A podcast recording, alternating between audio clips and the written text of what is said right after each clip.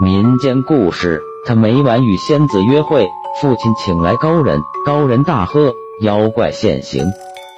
很久以前，有个名叫于可娇的书生，喜欢看一些闲杂书籍。有一天，他从文友家里借来一本《聊斋志异》，挑灯夜读，被里面多情多义的狐狸精和鬼怪所吸引，读罢不能自已，喃喃自语的说道：“管他什么妖怪，我要是能遇见一个。”风流一场，岂不美哉？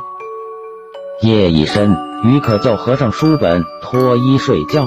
躺下不久，只见一个打扮的很华贵的男仆走进来，站在床前说道：“承蒙先生挂念，我家仙子有请，要闺阁一叙。”于可娇狐疑的问道：“你家仙子是谁？”男仆笑着说：“去了就知道了。”于可娇穿衣起来，打扮整齐，跟着男仆走了。感觉没有走多远，到了一座富丽堂皇的宫殿，里面端坐着一位美人。他看见于可娇进来，微笑着站起来说道：“有缘人来了。”拉着于可娇坐在身边，讲了起来。原来美人名叫飘然仙子，因为她走起路来婀娜多姿，飘飘如仙。故此被大家称呼为飘然仙子。说罢，他站起来走了两步，果然左右摇摆，扭动起来非常好看。今晚飘然仙子正在修炼，忽然心血来潮，掐指一算，原来于可交动了仙凡之念，故此请他来共度良宵。飘然仙子令人摆上酒宴，和于可交对饮起来，两人都有了醉意。飘然仙子让人撤下酒宴，拉着于可娇的手进了卧室。当晚，两人住在了一起。正所谓儿女情长，春宵夜短。过了不久，天色泛亮，飘然仙子催促于可娇回去。于可娇恋恋不舍地问道：“不知何时才能与你相见？”飘然仙子笑着说：“我这地方的路径你不熟悉，晚上我去你家。”到了三更半夜里，飘然仙子果然飘然而至，两人坐拥着谈论诗词歌赋，相谈甚欢。于可娇询问起飘然仙子属于哪个仙部，飘然仙子笑着说：“天上的神仙很多，有正牌的，有杂牌的，有正经的，也有不正经的。你我只讲情分，至于我属于哪个仙部，不必深究了。”于可娇一想，确实如此，仙凡两隔能走到一起，确实不容易。今朝有酒今朝醉，哪管明日烦何忧？自此后，两人夜夜相会。不知不觉间，一个多月过去，于可娇日渐消瘦，走起路来也有一种飘飘欲仙的感觉。有一天，他去厅堂吃饭，走着路，忽然晕倒在地。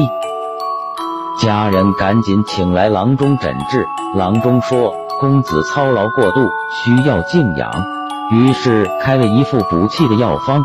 可是于可娇一连服了几天药，不见效果，整天昏昏欲睡，一副病恹恹的样子。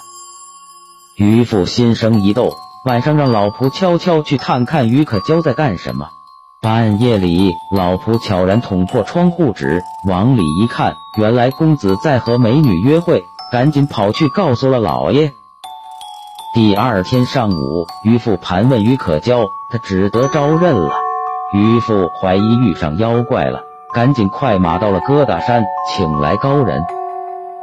高人一见于可娇，大惊失色，说道：“公子印堂发黑，元气损伤严重。”必定遇上妖怪了，如果不抓紧救治，只怕命不久矣。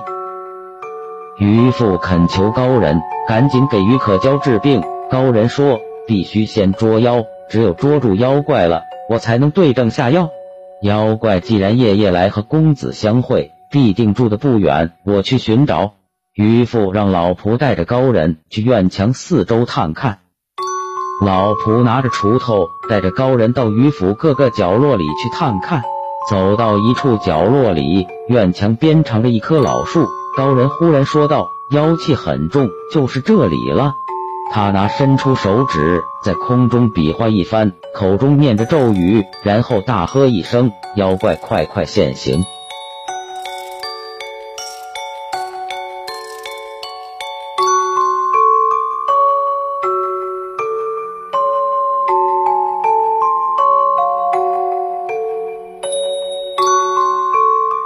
一阵腥风刮过，树洞里窜出一条巨蛇，吐着红信子向两人扑过来。老仆举起锄头就打，高人喝止，说道：“他已成精，你不是对手，快快退下，让我来对付他。”高人当即双指并拢，念起法咒，上空突然多了一柄宝剑，若有若无，不停的变换形状。高人大喝一声着，宝剑凌空扑下，刺在巨蛇的心脏上，杀死了巨蛇。老仆拿着锄头在树洞里搅和一阵，跑出两条小蛇，被老仆打死。于可娇听说打死了蛇妖，跑来观看，心头莫名的涌起一阵忧伤。就是这条蛇陪着他度过了美好时光，虽然他终究会要了他的命，但是美好的爱情让他难以忘怀。大家围着死蛇议论纷纷，于可教却上前痛哭一场，抱起来来到后山，让老仆挖了一个大坑，把他埋葬了。回到家里，高人拿出一粒药丸，让于可娇服下。他吐出一大盆又腥又臭的绿色液体，心头一阵轻松，病体痊愈了。渔父大为高兴，摆上丰盛的酒席宴请高人。高人劝诫道。公子情深意切，很是危险，这会引来一些妖怪乘隙而入。当日公子要是不动念头，蛇妖又会如何知晓？于可教不以为意。每晚睡前，于可教仍然翻看《聊斋志异》，经此一事，他认为书中多情多义的狐狸精和女鬼都是真的。每当想起和飘然仙子在一起的时光，他忍不住都会泪流满面。